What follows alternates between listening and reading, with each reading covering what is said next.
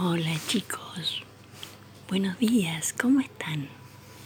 Habla la abuela Julia de la ciudad de La Plata y hoy les voy a leer de un librito, Un día, una brújula, de Elsa Bornemann, editorial Santillana,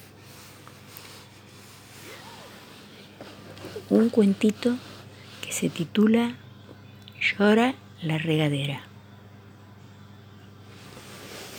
Y comienza así. Oh, llora la regadera, no quiere ser jardinera.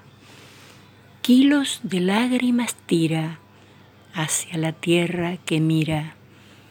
Y las plantas enojadas, con sus chinelas mojadas, le gritan, no llores más y vete a dormir en paz.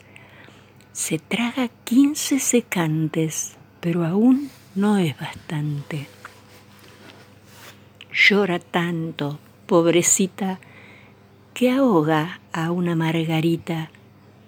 En su nariz amarilla el agua brilla que brilla, y en vez de una margarita parece una mar chiquita.